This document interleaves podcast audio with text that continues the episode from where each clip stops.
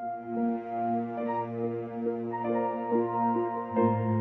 啊，美国人从一开始互相交往到最后的结婚，他的步骤会比中国啊繁琐很多。在美国，就是我们在 dating，但并不意味着我们是男女朋友。中国和美国同样一个品牌，特别是 Tiffany、Harry Winston、Gardiel，它的价格实际上差的太多了。对，可能会要超过百分之四十。参加过的婚礼可能是有呃波斯人的后裔，嗯就伊朗那边的，嗯然后他们的婚礼就会非常有特点。当那个牧师问新娘愿不愿意嫁给新郎的时候呢，结果新娘没有吱声。当时我们都吓坏，我们想说怎么回事？他怎么居然不说话？两个人明明是好好的。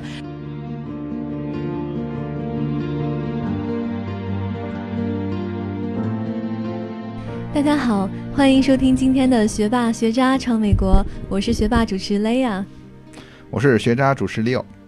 啊，我是肖一啊。那最近啊，我们在微博上都被那个林宥嘉求婚的那个呃那一条给刷爆了。呃，是是要为你煮一辈子甜汤还是红豆汤什么是吗？嗯，我忘了。但是我觉得这个爆点主要是他这次求婚呢，又写了一封好像五百多字的长信，跟他相恋近两年的女友丁文琪求婚。说是他不想浪费爱情的光阴，然后说不想结婚是假的，因为和他结婚的人不是你。如果结婚的对象是你，我想我愿意，请你嫁给我，也是非常非常浪漫。对啊，就是击中好多少女心吧。对，然后由此呢，我们想到就是要不要把美国婚恋这个求婚恋结婚的文化介绍给大家，因为中西方文化也是有很大的差异的。对，像前面那个肖一和雷亚讲的这个啊，中西的婚恋文化，包括林宥嘉这个微博，真的是给很多少女们很多很多幻想的空间。感觉两位女主女主播对于这个求婚啊，对于这种婚恋的东西就就蠢蠢欲动吧。作为一个男主播的话，我感觉，呃，压力山大，压力山大，对啊，感觉 男同胞们好像就对这个话题还是有点压力的。对，但是我们还是来讲一下中西文化吧。对我觉得。像美国的婚恋文化，实际上还是有很很大的区别的。因为中国西方人一般我们都认为比较开放，中国人比较保守吧。就是从这个婚恋啊文化中，我们就可以谈一下我们的中西不同的文化吧。特别是美国的一些求婚文化，我觉得最大的一个不同点就是呃啊，美国人从呃从一开始互相交往到最后的结婚，他的步骤会比中国啊繁琐很多。从从一个最简单的例子，就是说美国的交往，那英文叫 date 和 relationship，就正式成为男女朋友，实际上是很不同的一个概念。但中国好像就没有很不同，就是感觉交交往的话就是男女朋友，就是 date 和 relationship 不是一样的。这个 dating 我觉得理解为我们现在在。见面就是在跟对方出去看看电影、吃吃饭啦，就是这个理解。从我我们一般的认识来来看的话，美国人从认识到结婚一般的步骤一般是这样的：就是 meet 一开始是认识，两个是 hang out 就是一起出去玩儿，然后是 date 有可能就是一对一的什么看电影就是约会，然后是 relationship 就确定男女朋友，然后是 engage 订婚，然后最后是 marriage 就是呃结婚。所以说这样一般是有六个步骤。但是中国人的话，一般的话有可能会直接就是三个步骤，类似，对，就是就是谈恋爱、谈恋爱、订婚或者结婚。哎呦，因为我知道很多地方实际上订婚也不是在中国很普遍的一个现象，因为在美国基本上大部分人都是有订婚这个步骤。中国的话，应该也现在慢慢流行起来，但也不是一个普遍现象吧。我觉得中国的订婚可能就是走一个形式，就是双方父母，比如说男方到女方家里给。大概六到十二样礼物吧，然后再给个定金，大家有一个媒人，嗯嗯，大大概就是定下来的意思了，就是比较简单。当然现在就是订婚也比较盛行，大家也会摆个酒什么的，也比较普遍了。对，然后这个可能就是中国这么大的地方，可能不同的省省市有不同的习俗。对对。但可能有一些区域是有这样订婚的一个习俗，也是一种契约契约契约形式。对对对。对吧？但是在美国呢，在西方就是订婚就浪漫的很很多很多了，就是其实大部分情况，我觉得是男女之间就他们他们都有认同感，就是觉得我们是可以过一辈子的人。嗯然后这个时候呢，呃，跟中国不一样，就是大部分人他们不会去商量，哎，我们什么时候订婚什么的。大部分时候，对于女方来说，这是一个等待的阶段。是一个惊喜啊，惊惊喜对对。就是男大部分是男方去去执行操作这件事情，去嗯。买戒指啊，然后去想办法，这个就是在一个什么样的场合，用什么样的方式去求婚，这个大部分都是男生做的功课，然后女生绝大部分是不知道的，然后发生的那一天也是很多人都是非常惊喜的。对，没错。像美国的话，在这边我我个人就是有听到过朋友是怎么求婚呐、什么，我个人觉得还是很浪漫的。包括有一些网友在在那个 YouTube 上啊，在网上分享的那一些就是很有创意的求婚片段吧，我觉得个嗯。人看了还是蛮感动的。对，对，其中一个呢是我朋友，就是，嗯，他和女朋友一起去西雅图玩，然后当时是在坐坐在一个摩天轮上面，嗯当然他已经买好戒指，什么也都准备好了，然后他就单膝下跪，跟嗯女生说。我可不可以帮你挠你的背？就是用余生来帮你做这件事情。当然，这个翻译过来感觉有点拗口，呃，就是嗯我我要用余生来熬你挠你的背。但当然，就这个就是有一个典故，就是说，嗯，美国这边呢，嗯、有一个说法，就是说，呃，我帮你挠一下，你也帮我挠回来，就等于说，呃，英文是什么？就是 if I scratch your back，then 嗯 you scratch mine，、就是我帮你做一件事情，你再帮我做一件，就是互助的形式。哦，对，然后呢，他说的这个意思就是说我无条件，我想要用我余生都帮你做所有好的事情。对，就是我照顾你，对我照顾你，求回报，我不求回报，我嗯就是为愿意为你做任何事情。哇哇，我就觉得听了很浪漫，虽然这个翻译过来比较拗口，但是很很感动。对对对，嗯当然女生就是非常感动，后来他们就就是快乐在一起了，就后来结婚了。对。嗯然后我另外还有一个同事，那个比较逗逼，因为他把东西都准备好了，然后准备去海边跟他女朋友结婚。那个女生是个博士，智商非常高，就是他想要给她一个惊喜嘛。嗯，结果那天就是海边的有很多状况，就呃 有各种各样的人来打扰啦，然后海边的那个风又很大啦，然后嗯摄像什么的那个朋友又是猪一样的队友，又笑场啦之类的，就反正结呃就是求婚就没有成功，哦，对，所以就好好可可怜，对，好可好可怜，对。嗯。反正各种各样嘛，反正我还是觉得就是美国人挺花心思去做这个事情的。嗯，对，我觉得美国人对求婚这个方式，他们是很 creative，就是很有想象力，然后嗯去制造这种浪漫的气氛，因为这样的话，估计也是成功率会高一点嘛，让女生有惊喜。因为可能在他们看来，一生只有一次的婚姻，这然后嗯这个步骤要做的非常的。呃，让人难忘吧。嗯然后，比如说在网上，其实我们看看过很多快闪求婚啊，反正嗯各种各种各样的创意求婚。嗯对，像这种求婚的创意呢，我听过很多。就比如说，呃，有有的男生呢，就是带女朋友上非常高的摩天大楼，然后往下看的时候，发现很多车辆在下面排成 “marry me” 的嗯那个字样。然后或者呢，就是呃，带女朋友去做热气球，然后在天空中向他求婚。我还就是看到一个，就是在网上看到视频，就是有一个人他非常恐高，但嗯是他去跳伞，然后他录了一个视频，在录这个视频的时候跟他女朋友求婚，然后把这个视频发给他女朋友了，嗯，因为他就是克服自己的恐惧，对对，就是自己最怕的事情对对，非常有意事情义。像美国人求婚的地点呢，也是千差万别。就是有的人会选那种世界知名的著名景点，比如说我听说纽约的那个中央公园是一个一大求婚圣地。对，然后像洛杉矶的那个天文台呢，也嗯是一个洛杉矶可能最最著名的求婚地点。嗯，然后还有一个呢，就是迪士尼乐园。我自己在迪士尼乐园玩的时候，都亲眼见过两两次求婚，就是忽然在城堡下面就有一个男生单膝下跪，然后向女生托出了一个漂亮的戒指，然后他们就幸福在一起了，也是非常浪漫的。我我还经常在球赛上，就比如说橄榄球赛啦、棒球赛上，嗯经常会有人求婚，因为就是在休息的时候，哦他那个摄像头会对准观众，就是有一些人会跳舞啊，或者是干什么。然后有一次就看到有一个人跟他女朋友求婚了，对对对，嗯这个好像也是一个蛮盛行的求婚方式，然后。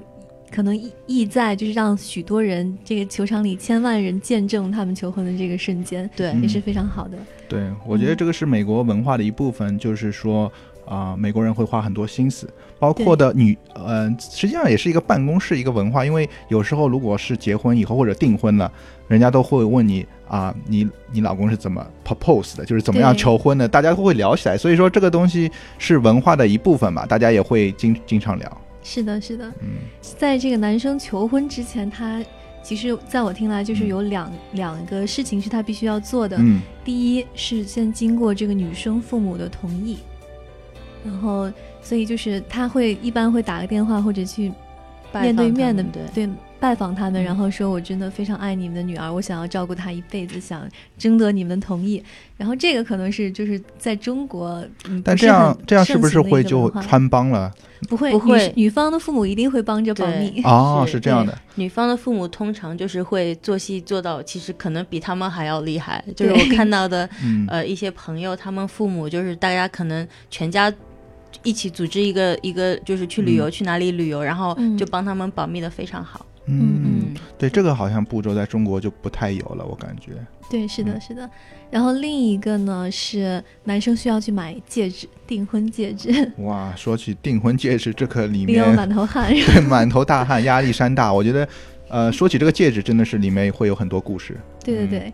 那首先这个戒指应该要花多少钱去买呢？这个其实在美国是有一个约定俗成的。嗯，我据我所知，在工作环境中啊、一般的话是两到三个月的工资吧，三个月的工资，三个月的工资。三个月的工女生女生要求比较高到三，个月的工资差很多，而而且是不含税的对，对，这是税前税税前工资啊，对 对对，是的。然后这个当然当然是一种约定俗成，就是并不是说大家每个人都要这么去做，也是根据自己的经济能力去衡量。然后我有一个好朋友，哎，其实就是上次之前来我们节目做客的那个嘉宾方欣。嗯我问过她，她老公跟她求婚的戒指是多少钱？嗯她说其实就是在他们在香港旅旅游的时候，大概几十美金买的，嗯但是对她来说非常有意义，就是它是三个指环套在一起，然后是一个解不开的环，嗯，然后它可能就是其中有很多含义在里面，但并不是一个很大的钻戒，就上面没有任何一颗钻石，但是他觉得非常的美，然后非常的有意义，嗯然后也他也不在乎这个戒指的哦这个价值。棒，对，对对对，我觉得这样应该是少数吧。从男生角度，我觉得女生最关注的还是克拉数和 戒指的亮度。这个我觉得看人吧，因为我有一个同事，他其实就是不太相信婚姻的那种人吧。嗯然后他跟她现在的老公就是，呃，去瑞士滑雪，那时候是去度假，嗯然后他们突然就不知道为什么，突然就想要结婚，所以就在那个雪山那边，可能就就跟对方求婚了，也没有戒指。嗯，后来反正也很开心在一起了。对，这个我觉得因人而异，对就没有戒指。对，但我觉得很多女生想要一个大戒指呢，但我但我但是从我自己的角度来说哈，就是我想这个戒指要戴在手上一辈子，然后 这这样每一天都戴着戴一辈子的东西，还是买一个好一点的。对。最好能亮一，点的是其实平均算下来，一个人比如说活个七八十岁，然后平均每天也没几块钱，其实，而且嗯。美国的传统是很多订婚戒是会传下去的，是的，是的这个是更重要的一个，所以嗯就是为了自己的子孙后代，也是要买一个好点的戒指。对。，说像起订婚，呃，说起戒指的话，实际上美国人是订婚戒和结婚戒是完全不一样的，对吧？是是订婚戒是有是钻戒，嗯、对的，嗯，对，就是就是传统意义上那个一个一颗大钻，然后嗯。一一个套在一个小环上，这样。好，样好像我周围的人，男生的话一般压力比较大，因为感觉一克拉是一个标准吧，就是。嗯、也也也不一定，定。就嗯。就比如说一个男生。每个月的工资只有一千美金，那他只能负担一个三千美金的嗯，这个戒指，三对。三千美金也到不了这个说，你说起这个，我也感觉是中西文化一个区别，就是美国人实际上是量力而行，就是是三三个月的工资实际上是差距很大，有些人会赚很多钱，所以说美国人他说三个月工资实际上就是一个量力而行，他不会去注重啊你的要有多少克拉或者要要多少钱，嗯。但是在我们中国人来说，从我自己角度来说，总是感觉应该去买一个一克拉，就是我们就是会去和别人比较比较多，就是觉得我们应该去 去啊、买一个好一点的，对。我我觉得这个可能也是从一种投资和保值的角度上看，好嗯。像我听说一克拉以下的戒指是不太保值的，所以一克拉以上比较保值。我觉得戒指都不保值，对，我觉得一旦你买回来了，你再卖出去试试看。对，都卖不我觉得出去了。但但是你要作为传家宝传给自己的后代啊，就像我有一个同事，他他向他女朋友，就但他们现在结婚了，就他向他老婆当年求婚之前，他先带我去他家，然后拿出一大堆戒指跟我说：“雷亚，这这是我们家传下来的戒指，帮我挑一个，就是哪个送给我女朋友比较好。” 然后哇当时真的是 对他们家是蛮有钱的，嗯当时真是琳琅满目，就是这个是他。祖母传的，那个是他嗯外祖母传的，然后什么这个是他那个哪个阿姨给他的戒指，然后真的是每一个都不一样。这些戒嗯，指是订婚戒，对吧？呃，还是只是我相信是他曾经他祖母的订婚戒，然后哦可能是。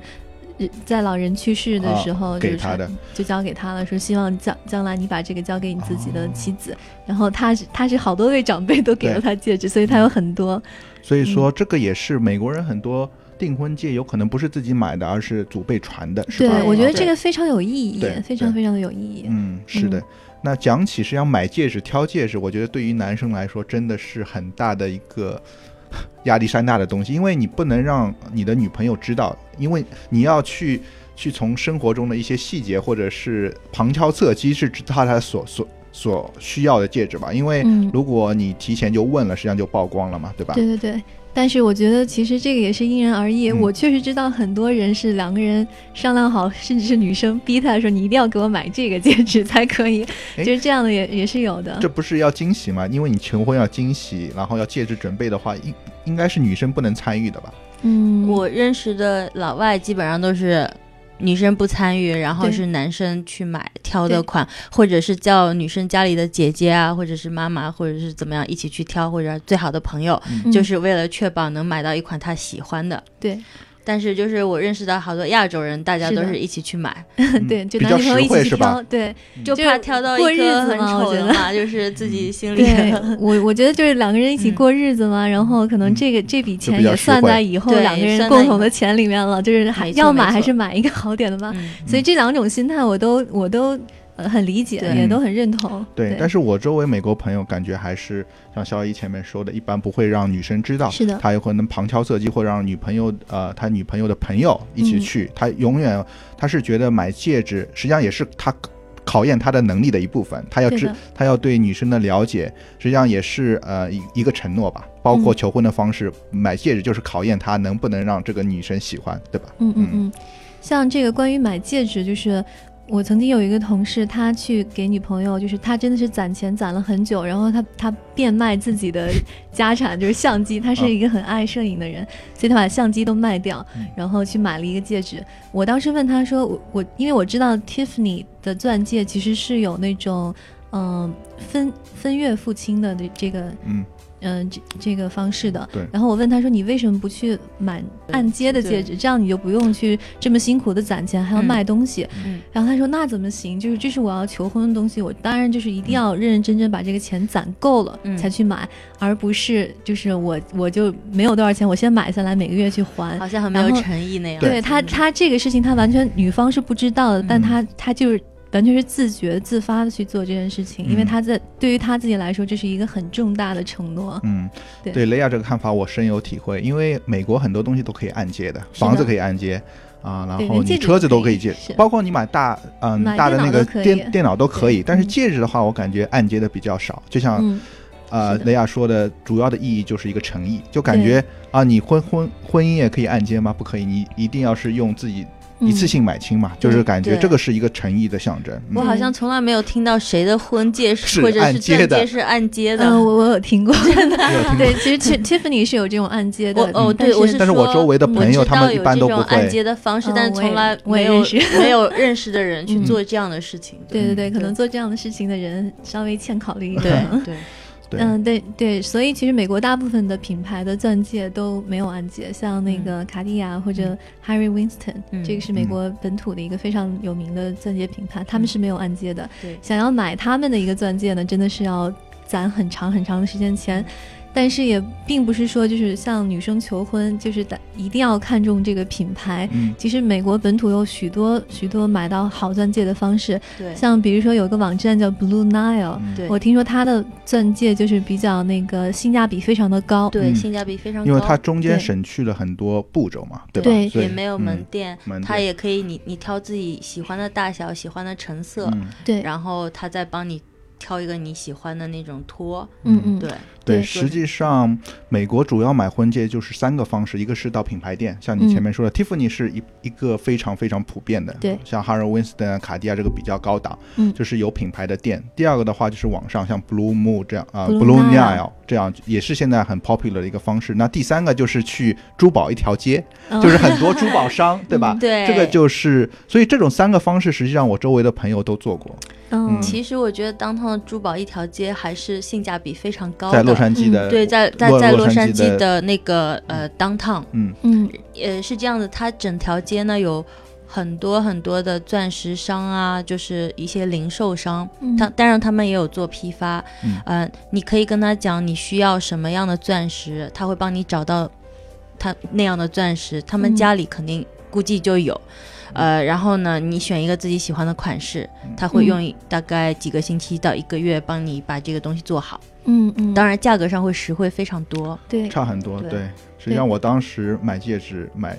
订婚节花了很多精力，实际上我都去过，去过了，嗯，像雷亚前面说的品牌店，包括去了啊珠宝一条街，实际上差距是非常非常大的，价格。价格会差非常大，因为品牌店买的就是一个一个品牌，包括一个，因为它的商业价值、它品牌价值都包含在你付的这个钱里面。对对对，当时实际上我碰到另外一个问题，也是按揭和一次性付付款的问题，所以说最后决定买品牌店也是放心，然后一次性付清。然后像肖一说的，我们到呃，当我当时去珠宝一条街的话，就感觉这个氛围，感觉是，呃，就是那个就是很多店嘛，因为你一个商呃商场里面就是一个珠宝一条街，里面有就是几百个珠宝，就是一个个柜台嘛。然后你去的话啊，一般的话，它的步骤就是先让你选那个啊一个呃。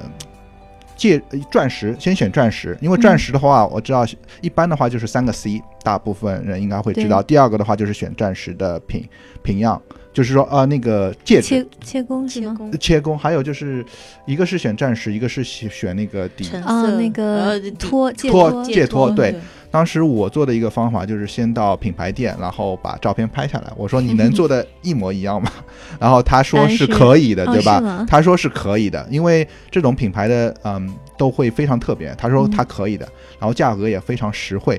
但是他是会拿到加工厂去，他因为基本上珠宝，因为像品牌店它都是成型的，就给你拿过来。但是像这种呃珠宝店的话，他就是会会去加工，他会说你先选好。我给你选一块钻石，然后去切。那我觉得风险就是说他们能做得好吗？对对，这个是有一定的风险在里面。对对对，所以可能我我觉得像 Blue Nile 的那个购物体验可能更好，更好一点。你首先不用人跑来跑去去挑这个寻找这颗钻石，然后你在网上直接输入你想要的信息，就是几克拉以上，对，然后。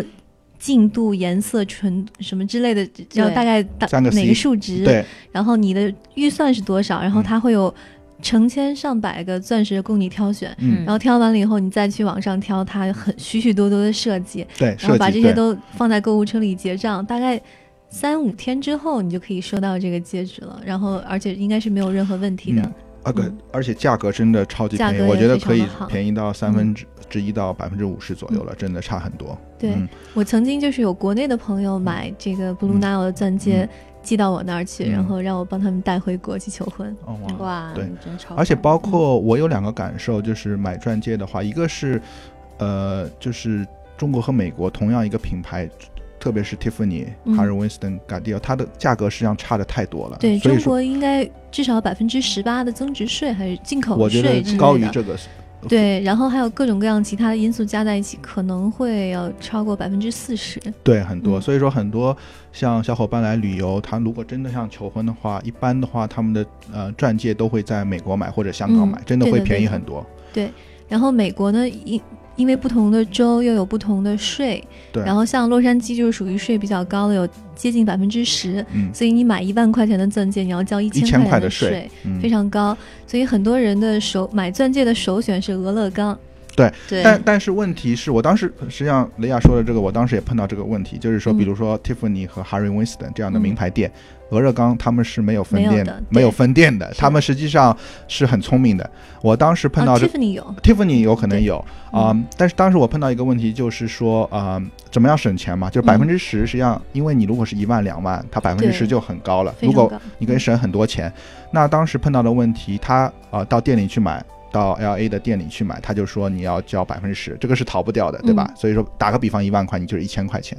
他说你可以省税的一个办法就是说，你如果在俄勒冈州 Oregon 有一个住址的话，我们可以嗯帮你寄过去。对，那我当时有朋友住在 Oregon，那当时我就是觉得要不要省这一千块钱去麻烦这个朋友，因为这。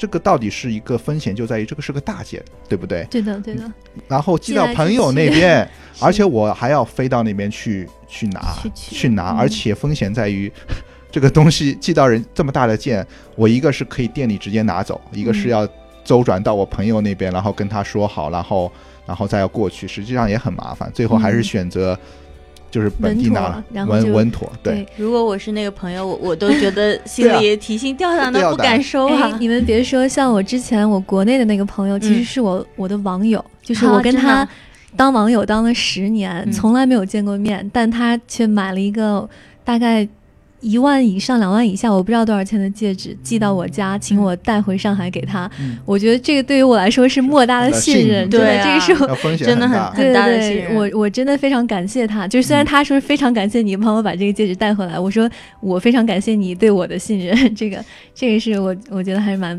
蛮好好笑的，就是我们真的在那个买戒指之前是没有见过面的，十年十年的网友。但当然我也其实听说过很多人在这边买戒指，然后寄到别的州去，对对然后对。但是这个嗯朋友一定要你非常信任，他也愿愿意承担这个责任，对？因为寄送来去这个丢掉也是对一两万的东西啊，对，所以说这个也是嗯。所以说，最后一个问题，对于两位女生主播的话，你们对戒指是更看重它的克拉数，还是你们觉得诚意比较重要？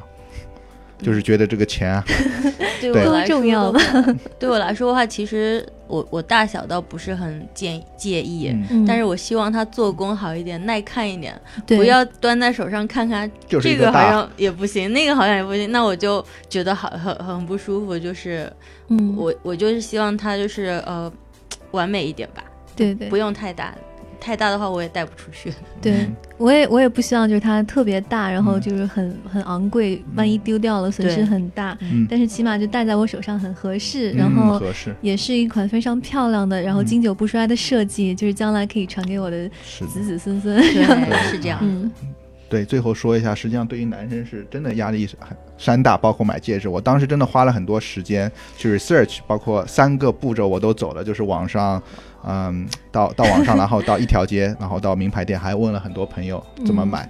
所以说，如果最近有求婚、准备要求婚的小伙伴们的话，可以在男生微信群里问你，一声嗯，对，如果这个我可以当一个钻石，嗯、呃，没有了，钻戒这开玩笑但是，但是我觉得男生要花这个心思吧，因为这是毕竟结婚是人生大事，事就是可能你肯花心思在这一件事上，也就也就帮你想通了，就是你肯嗯花更多的心思在你们未来的婚姻和家庭生活上。对，包括嗯这个，而且是西方人，我觉得美国人真的很重视这个东西。哦，讲到这个，实际上我还有一个很有意思的故事，就是我朋友买了一个很很大的一个钻戒。还有第四个方法，我刚刚、哦 刚刚想起来，第四个方法是直接到 broker，就是那种，就是那种他没有店钻石，压的那种是吗？不不是 broker，就是那种钻石商，就是钻石供应商，供应商，就直接到供应商去买，就是他没有店什么，他就是一张名片，然后网上一个东西，他是批发钻石，而且哦，批发钻石，对批钻石 批发商，我当时一个同学他买了一颗很贵的钻戒，如果你到名牌店要超过四五万，但是他中介的话有可能一两万就搞定了。但是问题是，你怎么能相信中介给你的东西是真的呢？但是他有可能就是周围好多，因为他是有证书的，我他好像他周围很多朋友都在这边买，然后他有一个证书，然后他最后买的话就是直接跟他说好，然后然后那个钻石那个批发商然后他们在一个 downtown 的一个地方见面了，嗯，然后就是而且他给他直接是现金，而且省税了。一麻袋一麻袋 现金，然后就是几万块的现金拿给他，然后当场交易。但是我觉得这个风险好像这个风险很大，交易，嗯对。但是问题是呃，两个，但是他实际上可以省了一半的钱买。如果是他到名牌店，第二是他省了税，嗯但是问题是风险很大，有多少人愿意直接相信这样一个珠宝的一个啊、中间商呢？对吧？批发商，然后我要说的是，呃，他这个朋友我也认识，嗯然后他老婆呢，每次就是有个什么出去聚会的话，他的手都要伸的笔直笔直的，就，是说啊，把那个黄油给我拿下，把那个面包给我拿一下，就是 闪一下嘛，对？简直就是一下 简直就是闪到我的眼睛就睁不开，你知道吗？哦，好大一颗，对，真的。真的好大。对，名牌我当时店估计要五万以上，他省对。因因为第一次的时候，我其实没有太在意，我还在捞那个面包呢，就是嗯呃吃货本质爆发。结果他就说：“哎，把那个东西给我捞下。”哇，我就是说分闪闪到了，对，闪到了，对，是蛮大的，应该我觉得应该是两克拉。接近两克拉吧，对应该应该在外边买会非常的贵。但第四个方法实际上就是风险也大，回报也大，对吧？对 对，当然你也要认识靠谱的人，就是像他们认识的这一些批发商，就通常就是自己的高中同学啊，或者是一些美些国人的嗯呃一些从小就认识的朋友，可能他们正好在做这个生意。嗯通常我身边认识的人，他们还是会去相信选择，就是自己嗯。认识很久的人才愿意去做这些事情对，否则还是风险很大的。对，说起这个，实际上，呃，很有意思，就基本上我们周就是你周围的好朋友都是年龄层次相当的嘛，实际上结婚的年龄也都差不多，所以嗯。基本上像我当时准备的话，也是问周围的人，因为基本上大家结婚订婚的年龄都差不多，实际上也是很有意思，嗯，嗯，是的，是的。对。对然后另一方面就是现在其实慢慢的，钻石并不是唯一那个对。求婚的时候唯一的这个选选择。嗯，然后很多人也开始选择其他的宝石，比如说蓝宝蓝宝宝石就是因为那个皇家婚礼嘛，就是对。对对。凯特王妃那个，对，是其实英国皇家一直嗯。对这个蓝宝石青睐有加，好像他们是有许多许多蓝宝石的这个珠宝的珍藏的，是的。所以而且蓝宝石的价值也是非常保值的，真的。听说是，你现在去珠宝一条街的话，他们会把那个钻钻石跟蓝宝石就是放在嗯呃边上两个柜台，就是很临近的，你你可以看两种，就是看你喜欢哪一个。嗯很多人会选择蓝宝石。对嗯我见过，我有许多朋友，他们的求婚戒是中主要的那个宝石是蓝宝石，然后嗯其其嗯边上有一圈那个钻石的碎钻，也是嗯非常漂亮的。对，嗯对，是。嗯，那讲了这么多，嗯、戒指的话，我们接下去就讲一下从订婚到结婚之间。戒指还有一点没有讲你讲。就是戒指呢，还有一点就是它到底戴在哪根手指上？对，因为这个可能中西方习俗也是不一样的。嗯因为中国我听说订婚戒是戴在中指上，嗯然后结婚的时候再把它戴在无名指上。但美国求婚的时候，如果女方跟你说，嗯，我我愿意然后男生直接就把这个戒指戴在他左手的无名指上。对，对，嗯那这个怎么怎么跟那个结婚来区别呢？就是其实结婚时候还有另一个戒指，对，所以就是他们英文名字就是订婚戒叫 engagement ring，、对结婚戒叫 wedding band。对其实就是从这个名字上听起来也也可以看出来，就是 wedding band 是一个更简约的戒指，嗯其实就是一个指环对这样的。对嗯对对，然后就是没有转的嘛，一般都没有转。对，当然现在很多设计也是有一些细钻，然后有各种各样的，可能可以跟那个 engagement ring，然后就是他搭们镶嵌起来、搭对对对配起来的对设计。嗯，对，然后我所知道是一般大家都会在这个 wedding band 上面刻我们对方的缩写，就是刻嗯在里边。对嗯然后一般呢，就是这个 wedding band 是戴在里面，然后你的 engage 就是钻戒是戴在外边。据嗯说是因为呃，这颗结婚戒指应该跟你的心脏更靠近。嗯。对对对。是的，嗯，对，其实就是在美国，你呃，当你看到女性手指上戴着两个戒指，其实搭配起来也是非常漂亮的。嗯。对。就这个习俗好像目前还没有在中国传开，中国一般也就是只有一一个戒指，是。但是也许有以后也会会有两个。变成一种那个对盛行的。其实现在也比嗯较多，我看到的也也是比较普遍嘛，但是也是西方的。对，嗯但是这个文化还不偏普遍。说起这个戒指文化，包括是订婚戒和 wedding band，实际上对对于我们男生来说，因为你要戴的戒指就是 wedding band，就是在你婚礼以后你要戴这个戒指。嗯而且美国人对这个戒指的文化是非常非常看重的。对，所以说，作为一个我周围的同事啊、就是男生同事来说，基本上只要结婚是这个 band 是从不离手的。是的，是的，他们是非常就是尊重这个婚姻，尊重女女生，嗯然后女生也会带着这个这个这个 band。嗯，对，我我认识一个就是姐姐吧，嗯她她结婚很多年，她是在中国结的婚，然后来美国，嗯然后因为是她那个年代结婚时候，这个婚戒并不流行，所以嗯她从来没有买过。嗯然后后来他在这边工作了很多年之后，终于去买了一个钻戒。我问他为什么呀？他说因为总有人问我说你结婚了，你为什么不戴戒指？是然后嗯听上去好像我道德有问题似的，就是就是为了就是停止人们这种猜测，然后他就不得不买了一个戒指戴上了。对，是是这样，真的这个是很在工作严肃的其工实工嗯工作环境中也是这样的。就是我们中国人有可能不怎么 care，就是不是这么呃戴戒指的话，对注重这个戴戒指，包括中收起来在家对里也怕丢掉，，但是在美国同事聊起来的话，他知道嗯你结婚了，然后看到你没有戴戒指，他就是很 surprise，他就会觉得诧异哎，你结婚了为什么不戴戒指？因为他们觉得你不戴戒指就不尊重这个婚姻，对所以说要不就是你婚姻出啥事儿了。对所以说这个是很大的文化。我觉得中嗯，呃所有美国人不管年纪大小，只要结婚以后是戴在呃手上的 wedding band 是永远不会不会变的。对，是但是这个在中国好像不是那么盛行嘛，就是戴戒指嗯这个文化，所以说我觉得这个文文化差异对我来说是一个非、非常大的，对对。对。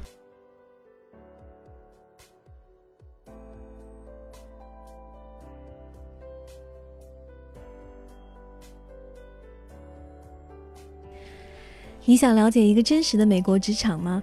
你想聆听在美华人打拼的心路历程吗？你想洞悉来自行业最前沿的资讯和视角吗？科技、金融、创业、娱乐，来自美国各行各业的职场话题，我们帮你一网打尽。如果你对我们的节目感兴趣，想要了解更多幕后的故事，或者与嘉宾交流互动，请关注我们的微信公众号“学霸学渣闯美国”，或者微信搜索 xb xzusa，。如果你对我们节目有建议意见，或者想要推荐给力的小伙伴做客节目嘉宾，欢迎在我们的节目公众号留言。期待你与我们一起成长，一起互动，一起闯美国。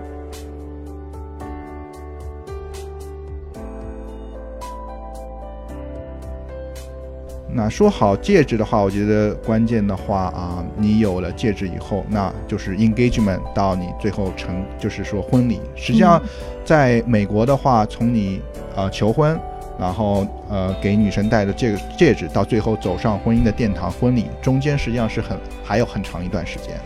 嗯，这个因人而异异吧就是一般这段时间就是准备婚礼的时间，准备婚礼。就是这个完全取决于你想要你的婚礼有嗯就是多么的盛大。对，嗯。有的人非常简单，就几周就可以结了。OK，然后有的人就准备一年，真的嗯是要定场地啊，要定到比如说另一个国家的岛屿上，然后要请亲戚朋友，然后就是这样远程操作是非常非常复，杂因为我。周围美国同事，我是觉得他们真的婚礼上花了很多很多精力，因为对的，基本上美国人他都会亲力亲为，是的，他没因为中国都是好像婚庆公司，但美国真的是亲力亲为，从放什么音乐要自己去找音乐，包括他要请啊、就是说食物，包括嗯场地，他所有东西都是自己来。我觉得美国这个婚庆行业有可能还没有这么成型，或者他们是自己就是想去做这件事。他们也有，就是非常非非常贵贵，所以我觉得很多美国人为了省这笔钱，或而且一方面是省钱，另一方面是自己自己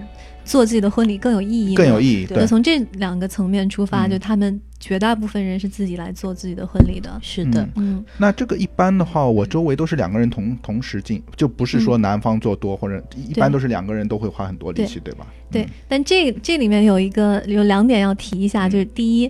美国的婚礼钱好像是女方家里出的，这个好像跟中国是不一样的。中国可能就是起码是两两家一起出这个婚礼的钱吧，但女那个美国就是习俗上是女方出婚礼的钱，然后男方出的是婚这个婚戒的钱，还有婚礼之前有一个彩排的一个晚宴的钱，就这个。嗯，就在 rehearsal dinner。对对对。对，但是我现在了解到，就是好多可能年轻人嘛，现在的同事，嗯他们可能也就是大家自己掏钱来准备婚礼，因为他们想自己就是有更多的空间去办自己想要的婚礼。如果是父母给的一些钱的话，就是会邀请很多父母方面的朋友啦，嗯就是有各种考虑。所以说，嗯，现在年轻的话，我觉得也是大家自己在出钱办自己的那个这个这个当然是因人而异的，像中国也有自己出钱的，也有女方出钱的，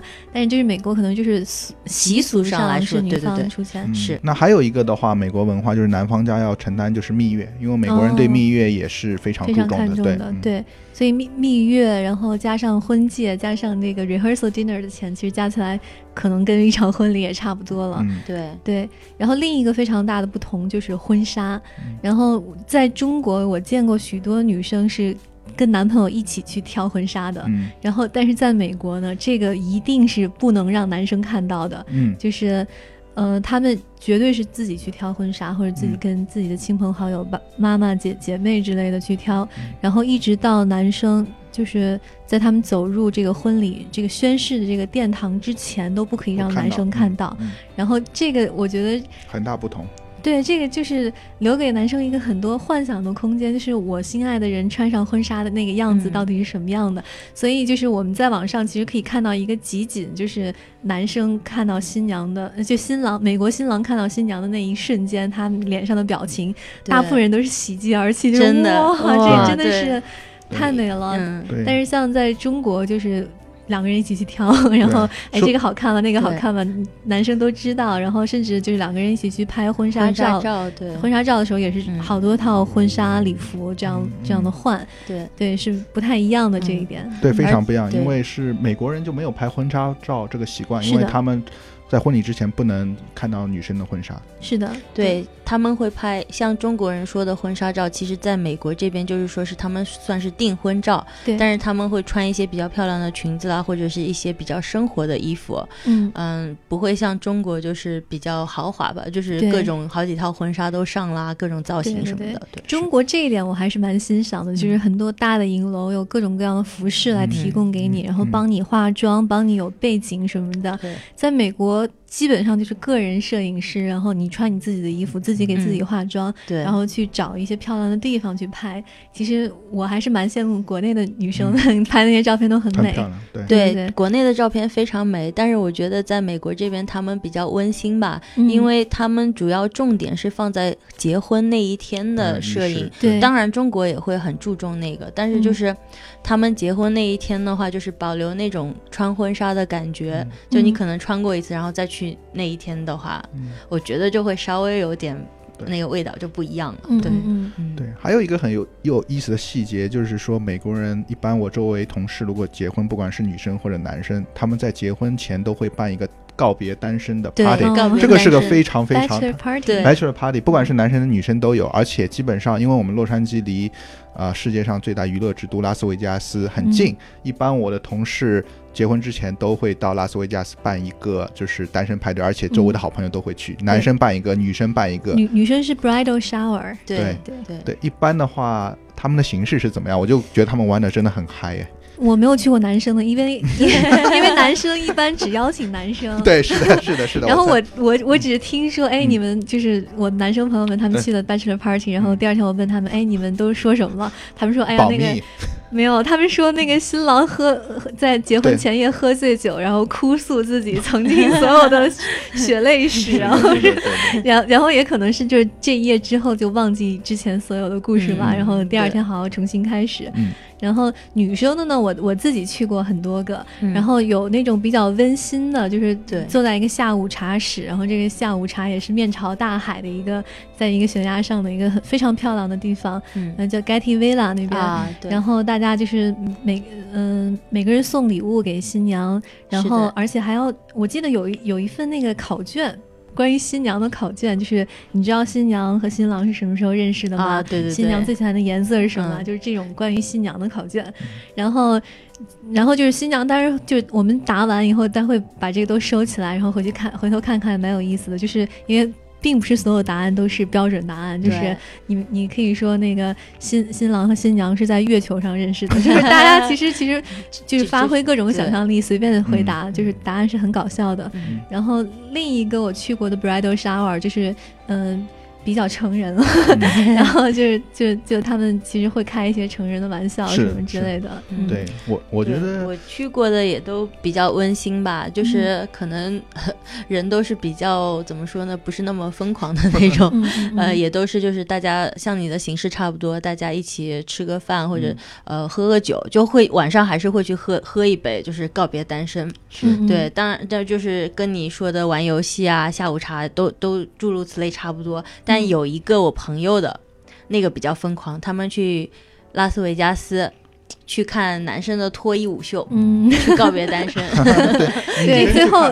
女生去对对就是有专门给女生看的那种，嗯就是很疯狂，我觉得。对他们就是嗯。在最后的单身日，对。然后疯狂一把。对是吧 对，所以我的理解，对于这样不管是男生女生的告别单身的，它就是两个意义，一个就是疯狂一下嘛，就是在结婚之之后，嗯。有可能很多事你就不能去做了，对吧？对，然后第二个的话就是考验你到底有多少闺蜜嘛，不管是男生女生，因为这样的 party 实际上是你周围最亲密的朋友一起来，嗯所以说不管是男生女生，就是都是闺蜜们可以聚在一起的，很温馨的一个场面，我是觉得。嗯。有的闺蜜多的还得办好几场，你知道吗？是的，是的，工作闺蜜一群，然后哎从小认识闺蜜一群，然后又是什么高中啊什么的朋友又是一群，对，哇 对对，然后收好多礼物，对蛮羡慕的。对收好多性感内衣，应该是。的，是的很多性感内衣，对。对，嗯，对，那我们最后的重点应该就是美国人的婚礼了吧？对。对，不知道两两位女生参加过多少婚礼？好多对，我也参加过好几个，对，那你们是觉得美国人的婚礼会很不一样吗？非常不一样非常不一样。嗯而且美国是一个多元的国家，就是多文化的，有很多移民，嗯嗯所以呢，我参加过的婚礼可能是有嗯、波斯的跟美国本土的，就是波斯人的后裔，嗯就伊朗那边的，嗯，然后他们的婚礼就会非常有特点，嗯然后包括还有就是嗯。也有印度人在这边办婚礼，嗯都非常的不一样。，就带入他们自己国家的传统，对对也有美嗯国的风格在是里面，的是的吧？嗯，那像波斯的话，他们有一些什么特别的？呃，我参加的这个波斯的婚礼不是传统的婚礼，就是说它还是跟美国相它还是跟美国的文化西式婚礼相结合的。嗯那当然就是他们家就是花了很多时间准备整个婚礼，就是非常的棒。是选选址是在一个海边，就是洛杉矶有个很有名的呃海边叫 Huntington Beach，嗯就是那边呢是有一个灯塔，然后这个酒店有一通桥通过去可以直接走到灯塔。那么他们结婚是在傍晚的时候，宣誓是在傍晚的时候，所以就嗯夕阳西下的时候，嗯，举行那个仪式。那么波斯的特点就是他们会有一面镜子，然后嗯。前边摆满了好多吃的东西，嗯，然后就是等于说是举行仪式的是要在这面这这面镜子前面。呃，会有一个牧师，也是讲讲一些就是嗯流程上的话，然后呢，当那个牧师问新新娘愿不愿意嫁给新郎的时候呢，嗯结果新新娘没有吱声，当时我们都吓坏了，我们想说怎么回事？他怎么居然不说话？两个人明明是好好的，然后我们紧张了好好久，就是那个牧师问了三遍，那个新娘嗯终于、呃说我愿意。后来那个牧师就解释说，哦，在波斯文化里面呢，新娘不能这么快就答应，就是要哦至少问三遍，三遍以后才答应，就好像显得比较珍贵一些。嗯然后害害我们就是当时就各种担心，就想说怎么回事？就是 明明两个都是我我认识的好朋友，怎么怎么现在有有什么状况吗？对，要逃婚是吗？对要逃婚吗？对，呃，就是呃，除了这个呢，当然还有跳舞。就波斯呃伊朗那边呢，也是家庭非常的大，所以他们的嗯婚礼通常都是非常大的婚礼。然后有当然就是有畅饮啊，就是各种喝酒，嗯嗯、跳舞呢。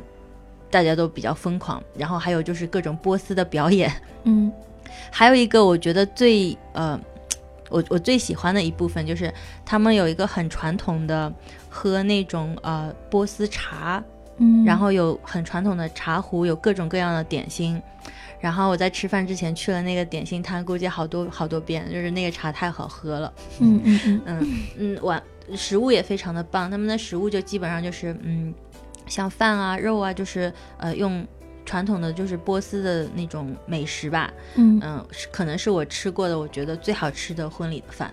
传统婚礼一般是问你想要选鱼还是选肉，嗯。是牛肉还是那个就是鱼肉之类的，通常这个肉都会啊不太好吃，我觉得就是很嗯。很硬，然后又很没有口感。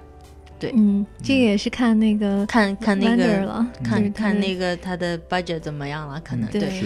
对。然后我个人就觉得这个波斯婚礼我参加的会很难忘，对。嗯。是是。是，那对于西方婚礼的话，因为我参加西方婚礼，基本上几个大的细节啊、我注意到基本上会有，就是一开始新娘都是有有爸爸，就是女方的爸爸去去带她一起，就是走进走进，然后然后就是交给新郎，嗯。然后基本上以后就是呃牧师给宣誓，就是男方女方，然后互换誓言，然后就是互换戒指，嗯。然后最后就是走出殿堂，然后最后就是抛的手捧花，基本上这是几个大的步骤吧。嗯，对，像这个就是要补充一点，就是嗯。像这个殿堂，但但并不是所有西方婚礼都是在教教堂里举行的。我我参加过许多婚礼，其中其实很少数是在教堂举行的。嗯。嗯、比如说我参加过一个同事，他们是天主教的婚礼，嗯然后当时我还迟到了十五分钟。当时我觉得啊，这个婚礼是不是已经结束了？因为其实宣誓的过程并没有那么长，长对，但我去了以后，还在那个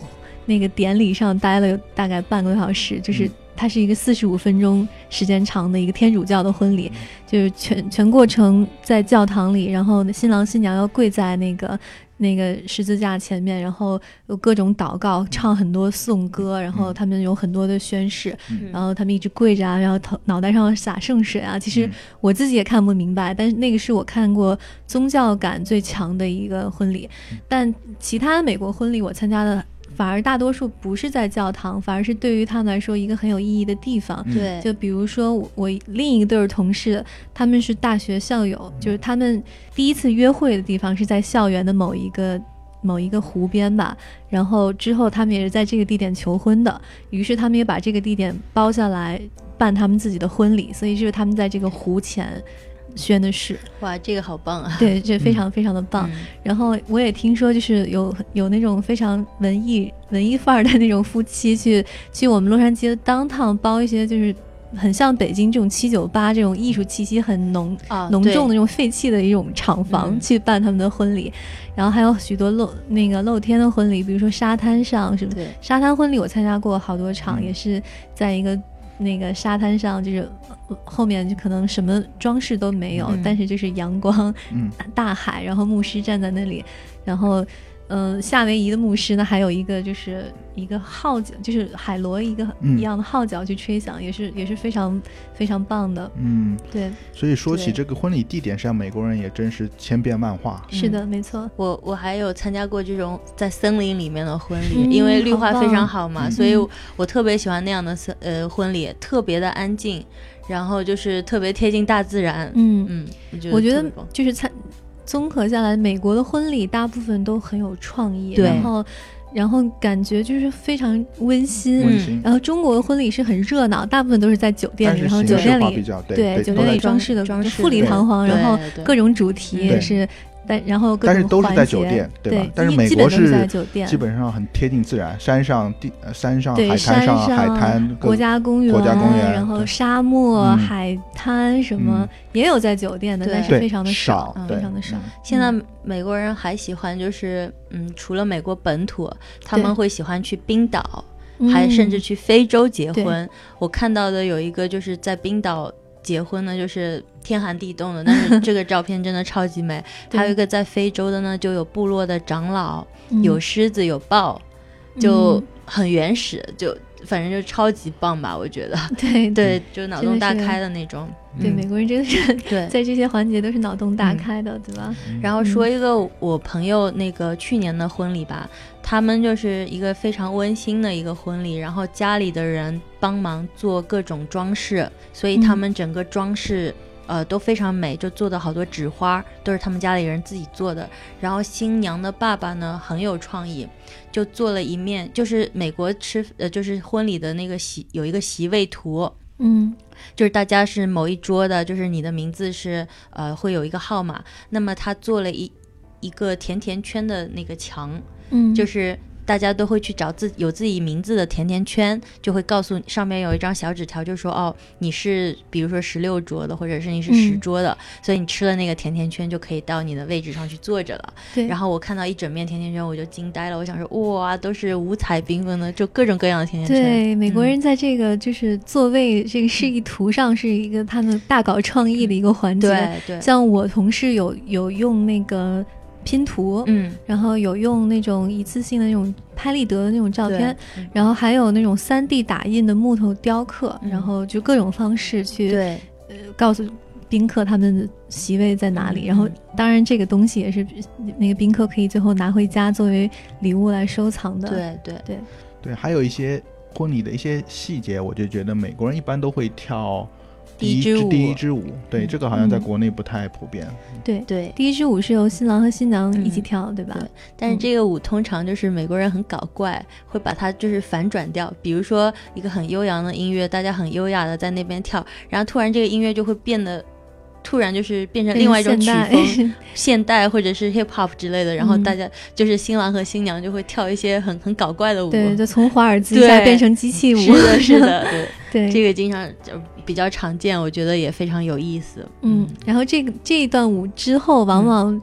习俗上是新郎和新娘的母亲，就丈母娘一起跳舞，然后新娘和公公一起再跳一支舞，这样。是的。然后之后所有的宾客都可以加入这个舞池，然后来跳舞。对。还有一个我发现的最大区别就是说，亲友怎么样啊给礼物，实际上中中西文化婚礼差很多，因为中国人一般就是红包给钱，但美国人喜欢红包，我也很喜欢红包，比较实惠。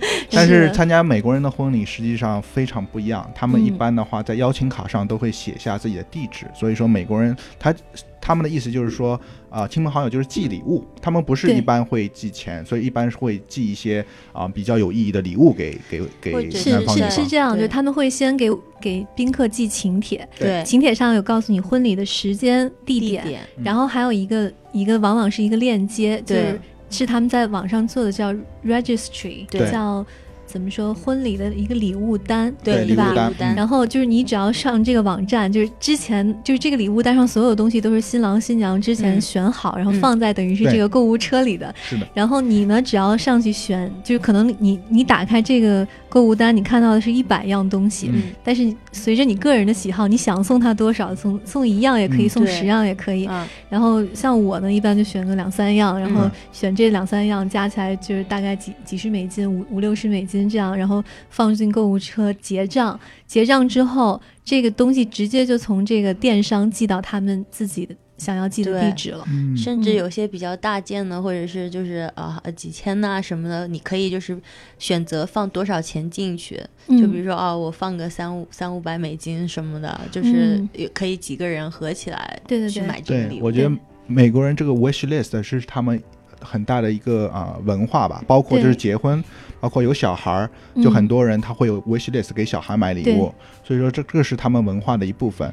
那我有一个嗯朋友，他的 wish list 实际上就很简单，不是要礼物，就是男方女方想去度蜜月，但是。度蜜月实际上花很多钱，所以说他们就是我我想去某个地方度蜜月。那朋友的话就是每个人都给钱，都给钱，然后这叫 honeymoon fund，对对吧？然后除了 honeymoon fund，然后其实还有各种其他基金吧，就是买车买房的基金。就是有的人说我不要 honeymoon，但是我就想要一套房子，希望大家来帮我 帮我实现这个目标。当然就是并不是并不是说就是你要给他几千几万，就是你该给多少还是给多少。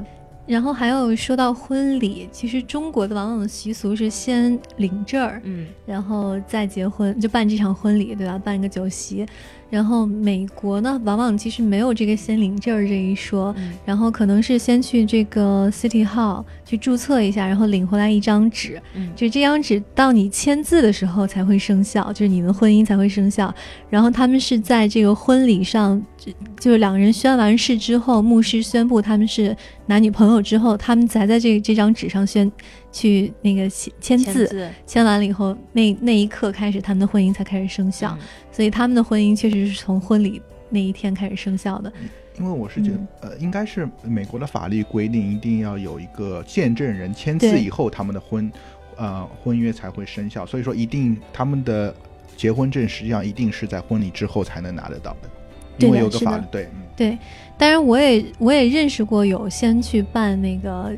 呃，就是中国朋友，我、嗯。我的中国朋友往往可能还是想想要走中国这个流程，嗯。就他他们就是先去领证儿的，然后他们去领证儿的也也拉上我作为作为一个见证人，对，就是就是那个美国的这个民政局很搞笑，就是如果你没有见证人的话，你可以花钱去雇，就他们会给你提供，但但但是人家不愿意花钱，就对。就拉着我和另一个人，就是他们是需要两个见证人的嘛，嗯。所以就是他们去也是一一样的流程，就是这个呃 City Hall 这个这个民政局嗯有一个牧师这样给他们办这样的流程，对，然后办完之后，我作为见证人在他们的 婚礼这个上面，这个这个写这个证书上签字，嗯然后然然后就就是生效了。生效以后，嗯他们再考虑以后去怎么样去办一个婚礼的仪式。但美国人一般都是先办仪式，然后再拿到他们的结婚证嘛。对，是的，嗯没错。嗯嗯，然后其实关于美国这个婚恋，然后结婚这个文化，我们以后将会有更多的探讨。然后对，这次呢，只是简单的就是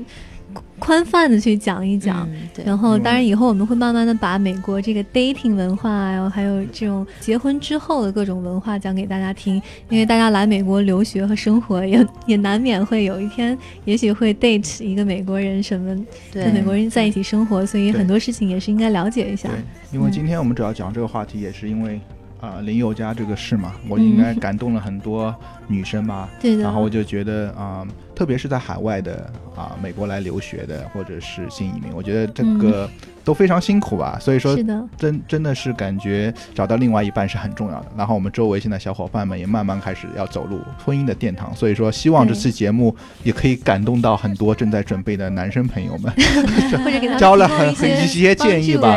对，提供一些建议，嗯对嗯，因为你啊。然后你教你怎么样去啊、准备你的钻戒，怎么样求婚，包括嗯如果已经订婚的话，怎么样准备你的婚礼，对吧？对。对，呃，如果大家对这期节目有什么更多的问题的话，嗯。也可以在我们的微信公众号留言，嗯。然后加入我们微信公众群，然后跟我们一对一的来讨论这些这些问题。嗯。然后也别忘了在我们节目下方打赏。对对，最后我们要祝福现在正在 dating 的小伙伴们，或者是或者像我这样单身的女青年、男女青年，对对，早日找到另外一半半。来嗯，包括男生朋友们，就是准备好你的钱包吧，准备买戒指，准备办你的婚礼吧。嗯，但是但但是我觉得最重要的一个点就是说要有诚意，然后对不是钱多少，一个是真的是美国人是要花很多精力，然后很多想法去做这样一件事。所以说，男生朋友们准备好你的精力，准备好你的钱。去迎接一个幸福的未来。那这这就是我们这一期的学霸学渣渣闯美国。